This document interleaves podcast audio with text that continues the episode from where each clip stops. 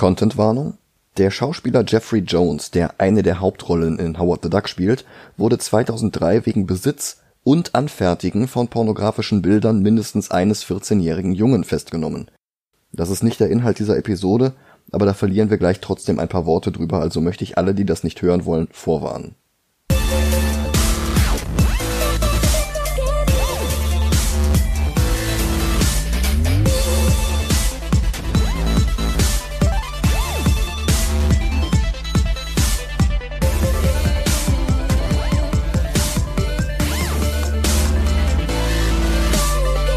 Hallo und willkommen zurück zum Klassikermonat bei Movie Gilantes. Hallo.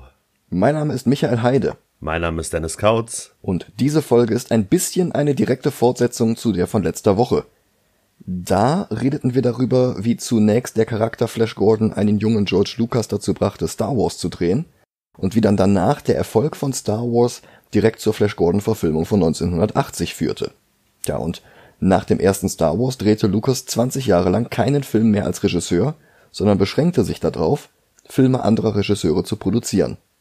Da waren zum einen die Star Wars Fortsetzungen, außerdem Ewok Spin-offs, Cartoons, Holiday Specials und was nicht alles. Da waren zum anderen Meisterwerke wie die Indiana Jones Filme, Tucker oder der Zeichentrickfilm in einem Land vor unserer Zeit. Es gab die Fantasy-Klassiker Labyrinth und Willow. Ja, und dann gab es noch Howard the Duck. Man mag es heute nach 23 unfassbar erfolgreichen MCU-Filmen nicht glauben, aber Howard the Duck war die erste Marvel-Adaption, die als Kinofilm gedreht wurde. Es hatte zwar vorher schon Kino-Serials zu Captain America gegeben und eine Spider-Man-Serie, deren Episoden dann zu drei Filmen umgeschnitten wurden, außerdem noch TV-Filme mit Doctor Strange und Captain America, aber Howard war tatsächlich das erste Mal, dass Marvel-Figuren explizit für einen Film verwendet wurden, der dann auch im Kino lief. Und ich sag mal, von da an ging's aufwärts. Ja, und ich find's krass, dass man dafür, dass es halt Howard getroffen hat.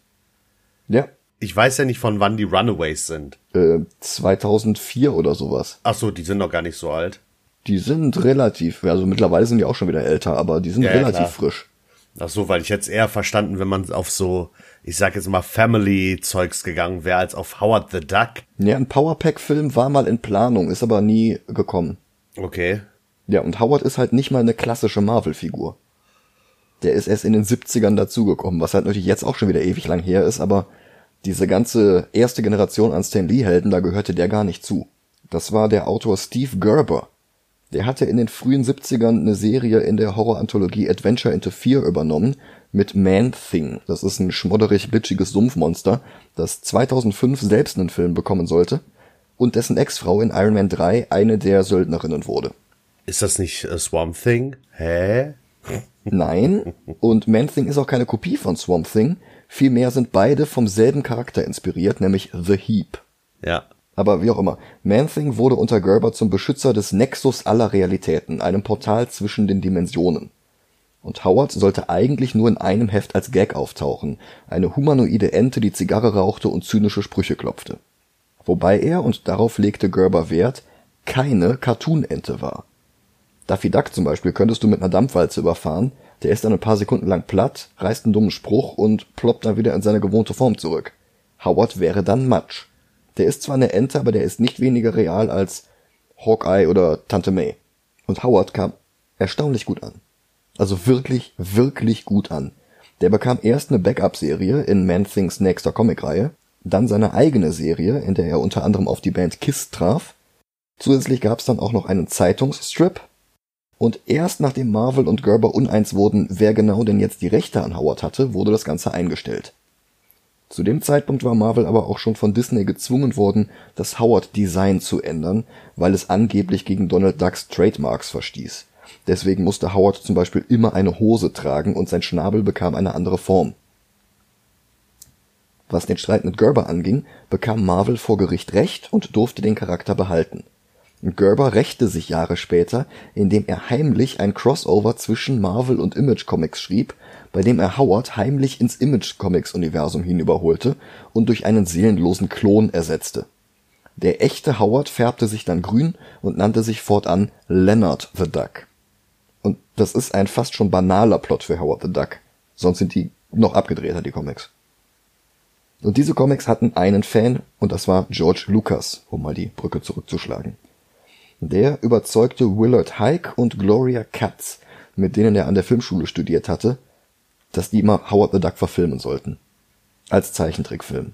Mitte der 70er, das war noch bevor er Star Wars drehte. Boah. Und die beiden waren begeistert, allerdings zog sich dann die Produktion zehn Jahre lang hin.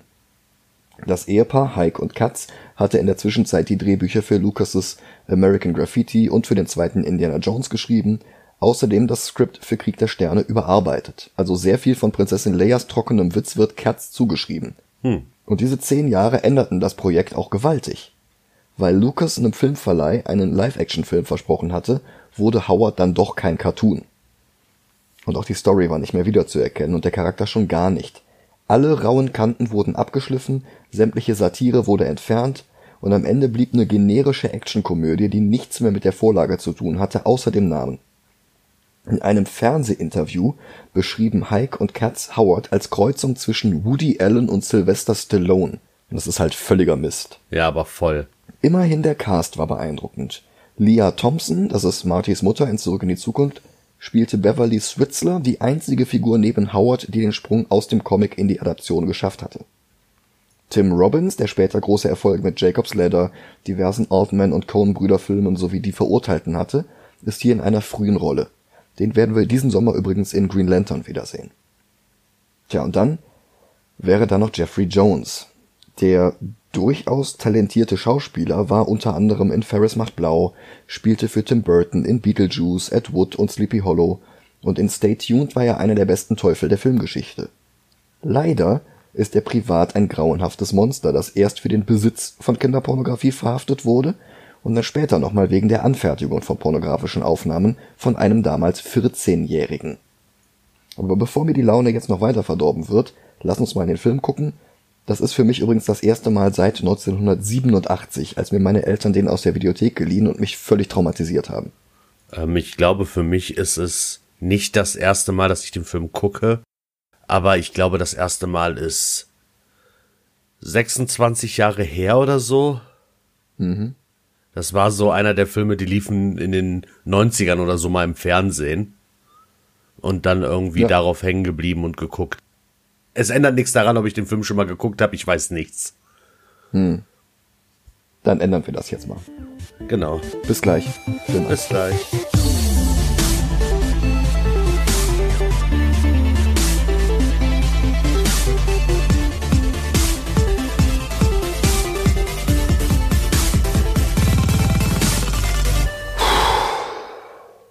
Da sind wir wieder. Äh, Da weiß man, was man an Flash Gordon hatte. ja, Der Film beginnt auf Duck World. Das ist hier keine Paralleldimension, sondern einfach ein anderer Planet, der nur aus Zufall starke Ähnlichkeiten mit der Erde hat. Die Skyline von Marshington DC könnte höchstens dann noch mehr 80er Jahre sein, wenn hier statt Saxophon Synthie-Pop laufen würde. Howard kommt nach Hause. Er ist wie im Comic eine auf zwei Beinen laufende Ente und die wurde beim Dreh von insgesamt acht verschiedenen Schauspielern, Puppenspielern und Technikern dargestellt. Darunter Jordan Prentice aus In Bruges und Tim Rose, das ist Admiral Akbar. ach krass. Ich möchte direkt mal sagen, dass ich äh, es schön finde, dass der, also eine der positiven Sachen, ich mag es, wie Howard aussieht. Das erinnert mich total an die alten Turtles-Kostüme. Ich muss auch an die Turtles-Kostüme denken, die waren aber besser. Ja, die waren besser, aber Howard erinnert mich an die Turtles und das nicht in einem schlechten. Also ich find's nicht so schlimm, wie er aussieht in dem Film. Ja. Hätte schlimmer kommen können, aber ein Zeichentrickfilm wäre halt tausendmal besser gewesen. Ja, das stimmt. Oder oder stell dir vor, so äh, Mischfilm. So Roger Rabbit-mäßig. Mhm. Ja, würde funktionieren. Howards Wohnung ist jedenfalls voll von Anspielungen auf Popkultur, nur halt alles mit Enten. Er liest Rolling Egg statt Rolling Stone und Playduck statt Playboy. Dazu Filmplakate von Splashdance statt Flashdance und Breeders of the Lost Stork mit Indiana Drake, keine Verwandtschaft zu Nathan. Und dann hängt da noch ein Plakat von My Little Chickadee, im Deutschen Mein kleiner Gockel. Das ist eine Westernkomödie mit Mae West und W.C. Fields, die auf Duck World May Nest und W.C. Fowls heißen, also faul wie Geflügel. Dazu seppt Howard dann viel zu lange durch das Entenfernsehen und keine einzige Pointe ist lustig. Dann lässt ein Erdbeben die Wohnung wackeln und sein Sessel fliegt mit ihm durch ein paar Wände, unter anderem durch das Badezimmer einer weiblichen Ente mit ausgeprägten Brüsten. Heißt es, die Enten auf Duckworld sind alle Säugetiere? Ist Howard ein Schnabeltier? Äh, das kann ich direkt Ach, widerlegen. Ja? Äh, und zwar mit, des, mit einer Szene später im Diner, wenn er sich darüber aufregt, dass der Eier bekommen hat. Ja, stimmt. Also ist es. Ja, wobei Schnabeltiere legen auch Eier. Ja, ja, ich weiß, aber hm. Ist Howard the ja, Duck vielleicht Howard the äh, Platypus? nee, Schnabeltiere haben keine Zitzen und die Entendame hier halt schon und die Kamera hält voll drauf. Mhm. Die Szene ist übrigens perfekt für die völlig gescheiterte Gratwanderung dieses Films. Mit solchen Elementen wurde verhindert, dass viele Kinder diesen Film sehen. Und Erwachsene dürften von den infantilen Entenpuppen abgeschreckt worden sein. Also das, das geht alles nicht auf. Das hat was von jetzt, wo's, äh, wo wir darüber reden. Das hat was von die Dinos. Ja, ja, schon auch, ja. Oh Gott. Nur die Dinos war halt wirklich subversive Satire, das was Howard eigentlich im Comic war. Naja, klar. Howard fliegt mit seinem Sessel jedenfalls genau in ein Wurmloch und reist dann ohne Sauerstoff, ohne Raumfähre und sogar ohne Sessel durch das Weltall. Er fliegt an dem Phantomzonenspiegel aus Superman vorbei und der zerspringt, befreit aber nicht General Zod, sondern das Logo des Films. Was schlimmer ist. Durch ein weiteres Wurmloch geschleudert landet er dann auf der Erde, auf einem Sperrmüllsessel irgendwo in Cleveland.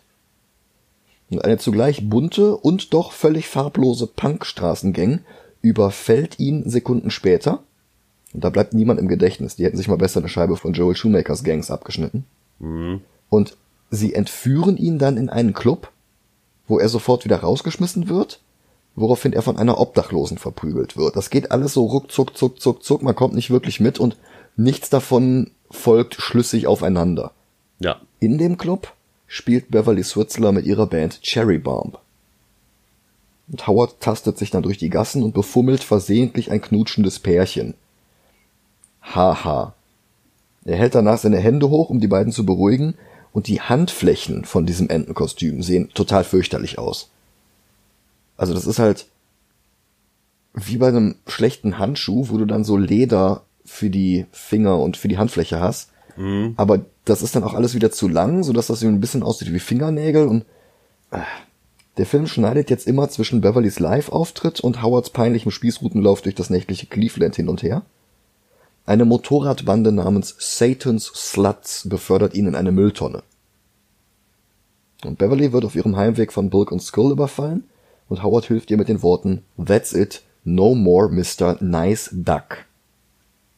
Wie in den Comics ist er ein Meister in Quack Fu und er erledigt die zwei wie nix. Beverly bedankt sich, erklärt ihm, dass er auf der Erde ist und lässt ihn im Regen stehen. Dann überlegt sie es sich anders und nimmt ihn mit. Und Leah Thompson ist der absolute Höhepunkt dieses Films. Die ist so unglaublich charismatisch und die kann die dümmsten und absurdesten Dialoge sprechen und man nimmt es ihr irgendwie ab. Sie wohnt in der stillgelegten Lagerhalle, in der 30 Jahre später Ezra Millers Barry Allen einzieht. Und Howard setzt sich und ein Erdbeben setzt ein, das ihn traumatisiert. Wir sehen jetzt noch einmal seine Abreise von zu Hause, weil das ja schon ganze zehn Minuten her ist, das könnte ja irgendwer vergessen haben. Und die Grimasse, die er jetzt mit seinem Gummischnabel schneidet, ist widerlich. Überhaupt. Du hast gesagt, du findest, dass dich die Puppe an die Turtles erinnert. Mhm. Die Turtles waren schon nicht sehr schön. Aber Howard ist vier Jahre älter und nicht von Jim Henson. Und das ist, ich finde das schon ein bisschen hässlich. Also der ist mit seinen federlosen, fast menschlichen Augenlidern so komplett am Boden vom Uncanny Valley und grabt sich dann auch noch tiefer in den Boden ein, wenn er Mimik hat. Mhm. Aufwendig ist es, ja. Es hat auch einen gewissen Charme, aber das hätten sie echt nochmal überarbeiten müssen. Ja. Als er einschläft, geht Beverly durch sein Portemonnaie und findet ein paar Enten-Dollar, wo dann auch Washington statt Washington DCC steht. Und sie findet ein völlig unverpacktes, ungeschütztes Kondom. Ich weiß ja nicht, wie die Kondome auf Duckworld so sind. Aber eins von der Erde wäre bei der Behandlung längst gerissen und außerdem dreckig. Das will doch niemand in direktem Kontakt mit seinen Genitalien haben. Nee. Am nächsten Morgen tarnt sie ihn mit einem Müllsack und fährt zu Tim Robbins, der hier einen im Naturkundemuseum arbeitenden Wissenschaftler spielt. Und der ist sofort begeistert von dieser Entdeckung und stammelt Schwachsinn vor sich hin. It's a bird, it's a plane, no, it's a duck. Ducks sind Birds. Er versucht mit Howard zu sprechen, weiß nicht, dass der Englisch versteht und imitiert stattdessen Donald Ducks Geschnatter. Und als Howard akzentfreies Englisch mit klarem Bariton spricht, dreht Robbins durch. Er testet die Ente auf Superkräfte und Howard verarscht ihn. Robbins will berühmt werden, aber Howard will bloß nach Hause. Robbins schlussfolgert, dass die dominante Spezies auf seinem Planeten nicht von Primaten, sondern von Enten abstammt. Und dann wird enthüllt, dass Robbins gar kein Wissenschaftler im Museum ist, sondern nur der Hausmeister. Und Howard geht. Zur Tür heraus, diesmal ohne Müllsack und die Leute um sie herum sind in Angst und Schrecken. Und Beverly zitiert den Slogan von Howards Comicserie Trapped in a World He Never Made. Und Howard ist es leid. Er schickt ein paar begeisterte Kinder weg und Beverly schickt er gleich mit weg. Er will es jetzt alleine versuchen. Er braucht Essen, Unterkunft und einen Job. Also geht er zum Arbeitsamt in Klamotten, die er bei Oxfam geklaut hat. Die Dame beim Arbeitsamt ist von seinem Äußeren nicht beeindruckt und vermittelt ihm einen Job als Handtuchverteiler im Saunapuff.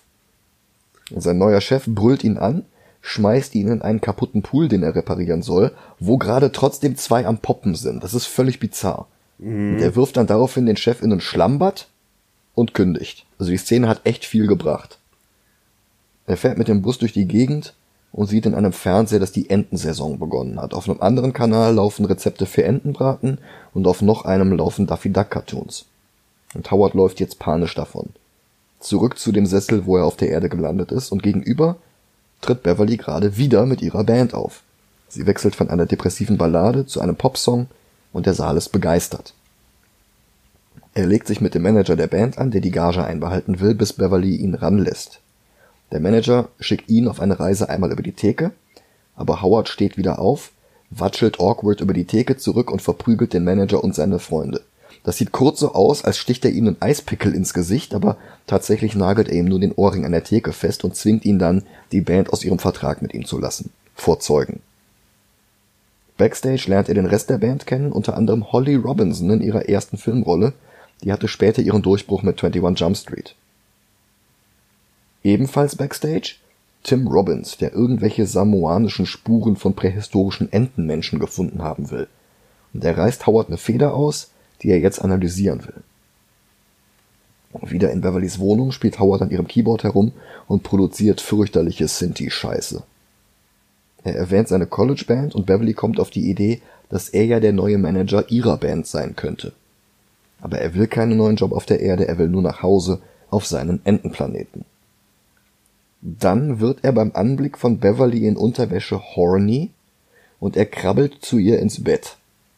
Die Saxophonmusik ist fürchterlich. Tatsächlich fummelt sie dann an ihm herum, bis er kalte Füße kriegt und es bleibt dann bei einem Gute-Nacht-Kuss. Denn die Wohnungstür war die ganze Zeit offen und jetzt kommen Tim Robbins und zwei Kollegen rein. Carter und Dr. Jennings, gespielt von der auf Menschenhöhe gestapelten Kojotenkotze Jeffrey Jones.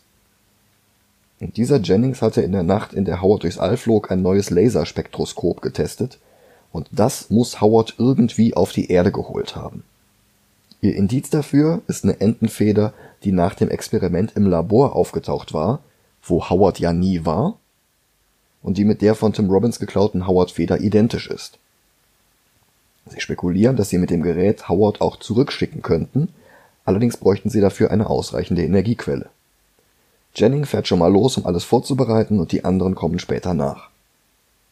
Auf dem Weg zum Labor flirtet Howard nochmal mit Beverly und zitiert dabei aus irgendeinem Grund aus Casablanca. Dann kommen sie an. Im Labor ist die Hölle los, das Spektroskop brennt. Es muss eine Explosion gegeben haben, die wir als Zuschauer nicht zu Gesicht bekommen. Das wäre ja auch interessant. Und zu teuer. Und Jennings hat alles abbekommen. Bitte? Und zu teuer. Wahrscheinlich haben wir die deshalb nicht gesehen. Ja, ja. Und Carter überlegt, als das Spektroskop das erste Mal hochgefahren wurde, holte es Howard auf die Erde. Wen oder was mag es diesmal heraufbeschworen haben? Die Polizei, die den Vorfall untersuchen soll, nimmt erstmal Howard fest, weil er ein Illegal Alien ist.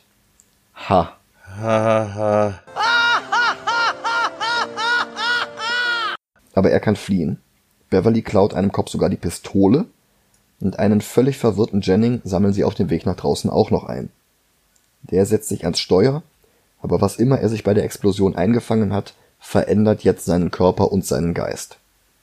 Und das ist es, was den sieben Jahre alten Micha damals völlig fertig gemacht hat.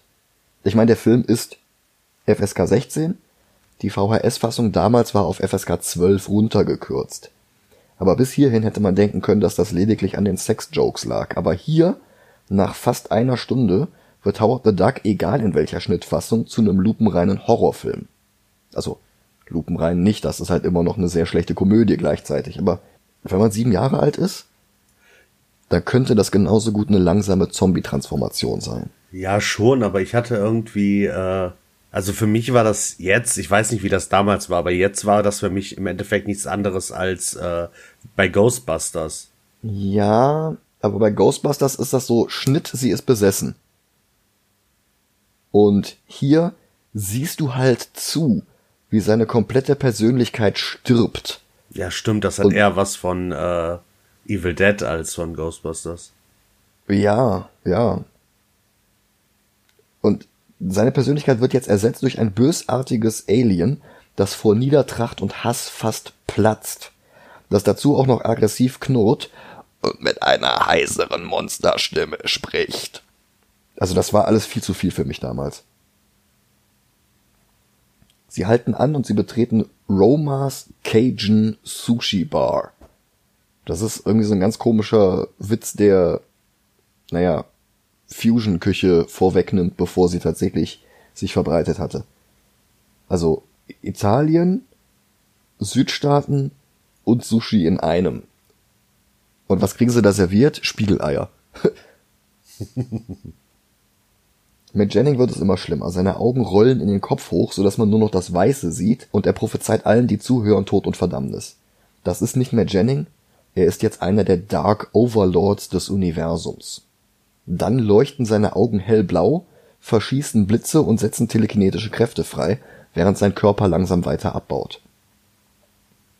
Er kramt den Schlüssel für den Spektrometer aus der Tasche, also das Ding heißt Schlüssel, sieht aber aus wie ein weißer Pager oder TAN-Generator oder sowas. Und er kündigt an, damit noch mehr Dark Overlords auf die Erde zu holen. Howard will den Schlüssel haben, um heimzureisen, aber drei Redneck-Trucker kommen dazwischen, machen sich über Howard lustig und nehmen ihm den Schlüssel ab. Die Lage eskaliert, aber weil dieser Film halt immer noch ziemlich slapstickiger Trash ist, gibt es jetzt erstmal einen Foodfight. Und in diesem Chaos ist ein Junge mit einem Empire Strikes Back T-Shirt. I understood that reference. Alle Gäste des Restaurants arbeiten jetzt aus heiterem Himmel zusammen, um Howard an einen Tisch zu binden und von einem Koch mit Indiana Jones and the Temple of Doom T-Shirt köpfen zu lassen. Ja, ist gut jetzt, haben wir verstanden, ihr habt das Drehbuch geschrieben, aber sonst könnt ihr anscheinend nicht wirklich viel. Howard bittet Jennings um Hilfe und der Dark Overlord, der jetzt blau leuchtet, steht auf, macht völlig unmenschliche Geräusche und bewegt sich auf den Mob zu. Er verlangt den Schlüssel, einer der Trucker lässt sich davon nicht beeindrucken und will jetzt Jennings mit dem Hackebeil angreifen, und der Dark Overlord wirft jetzt Blitze, lässt das Hackebeil telekinetisch durch den Raum fliegen, befreit Howard und vertreibt alle anderen aus dem Restaurant. Auch Howard und Beverly wollen fliehen, aber eine Handbewegung und die Türen schließen sich, während Tische und Stühle durch den Raum gleiten und den Weg nach draußen zusätzlich blockieren. Und auch sein Gesicht wird jetzt immer unmenschlicher. Schweißüberströmt glänzt das ganze Gesicht. Die Farbe ist irgendwo blassviolett, aber mit so weißen Highlights drin. Rote Augenringe und ein paar einzelne fettige Strähnen Haare runden das Horrorbild ab. Und ich bin übrigens auch nicht das einzige Kind, das sich bei dem Anblick fast in die Hose gemacht hat. Katz und Heike waren nämlich so klug, ihre dreijährige Tochter Rebecca ausgerechnet an diesem Tag zum Dreh mitzunehmen. Das Kind bekam Jeffrey Jones in vollem Make-up zu sehen und Bitte hatte was? Todesangst. Ja, ja, natürlich hatte sie eine Todesangst. Ja, natürlich. Oh. Das Monster schnappt sich Beverly und klaut einen Truck. Er will jetzt ihren Körper als Wirt für einen weiteren Dark Overlord nutzen, den er mit dem Spektrometer auf die Erde holen will. Das habe ich nicht ganz Aber verstanden. Wieso? Warum gerade sie? Weil sie da ist. Ja, aber wenn er das nicht gemacht hätte, hätte er gewonnen. Ja. Ja, stimmt. Seine Energie ist fast aufgebraucht, also öffnet er jetzt den Mund und fährt ein groteskes lila Tentakel aus, das sich in den Zigarettenanzünder des Trucks einklingt. Howard stürmt aus dem Diner und findet Tim Robbins in einem Polizeiauto. Er befreit ihn und zusammen stehlen die beiden ein Ultraleichtbauflugzeug, das zufällig neben ihnen in einem Lager rumstand. Sie heben ab und fliegen von der Polizei verfolgt dem Truck hinterher. Der Truck ist mittlerweile im Kernkraftwerk angekommen und macht erstmal eine Besucherführung mit, während Beverly im Truck gefangen ist. Er verlässt die Besuchergruppe und betritt eine Kammer, um seine Batterien aufzuladen, und danach leuchtet er rot statt blau und sein ganzer Look wird immer gruseliger mit weißen vom Kopf abstehenden Haaren. Aber der Film will immer noch lustig sein, also geraten sie wieder im Truck jetzt in eine Abgaskontrolle der Polizei. Der Dark Overlord verschießt grün-rosa Blitze in einen der Cops hinein und sprengt die Autos vor ihm mit seinen Augenblitzen. Howard fliegt in der Zwischenzeit tief über Wilhelms Boot hinweg und der springt mit einem Schrei ins Wasser. Die Kreatur, die mal Jennings war, ist mittlerweile am Labor angekommen. Er bindet Beverly mit haarlosen Werwolfpranken unter dem Laser fest und beginnt jetzt das Gerät hochzufahren. Da fällt Tim Robbins zufällig der Neutronendesintegrator ein, den ihm sein Freund Carter mal gezeigt hat. Der Dark Overlord beschießt sie zwar mit seinen Blitzen, aber die blocken sie mit einer Satellitenschüssel. Howard fährt mit dem Gerät auf den Dark Overlord zu und drückt dann den Auslöser. Das exorziert Jennings innerhalb von Sekunden. Der Dark Overlord ist aber immer noch da, als 15 Meter großes stacheliges Stop-Motion-Alien auf Skorpionbein, so ein bisschen wie aus Men in Black. Ja, nur nicht ganz so gut aussehend. Ja, der Film ist halt auch ein paar Jahre älter, ne?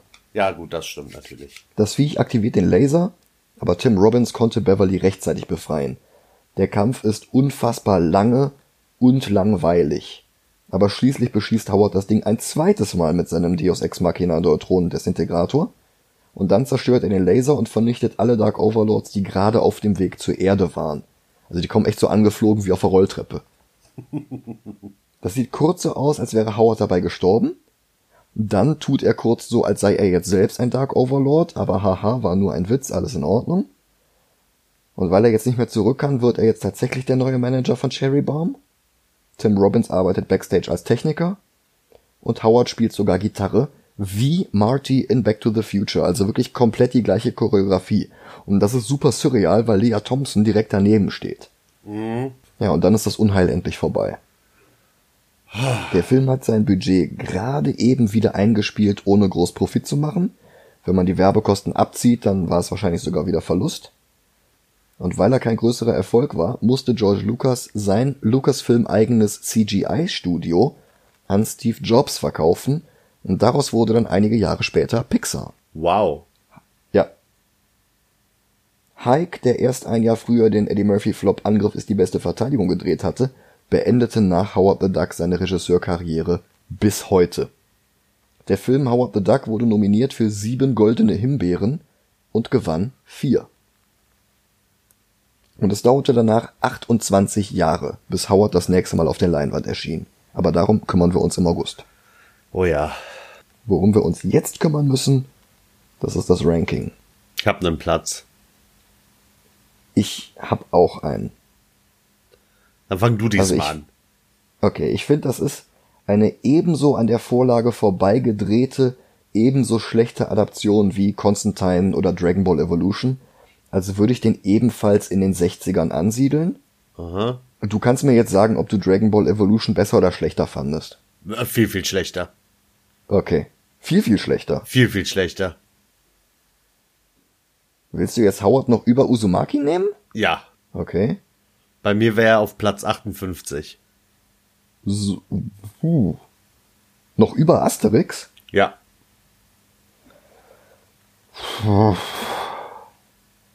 Ganz ehrlich? Mhm. Ich würde lieber noch mal Big Money Hustlers gucken. Ja gut, du hast recht, ja. Ja. Sagen wir 61 unter Hustlers über Konstantin? Okay. Okay. Dann haben wir einen Platz. Nächste Woche geht unser kleiner Klassikermonat weiter und dann hüpfen wir nach Japan. Und dann sehen wir uns Fist of the North Star an. Genau. Ich bedanke mich fürs Zuhören. Schaltet gerne nächstes Mal wieder rein. empfehlt uns ruhig weiter. Das könnten wir ganz gut brauchen. Mhm. Und ansonsten habt eine schöne Woche. Ciao, ciao.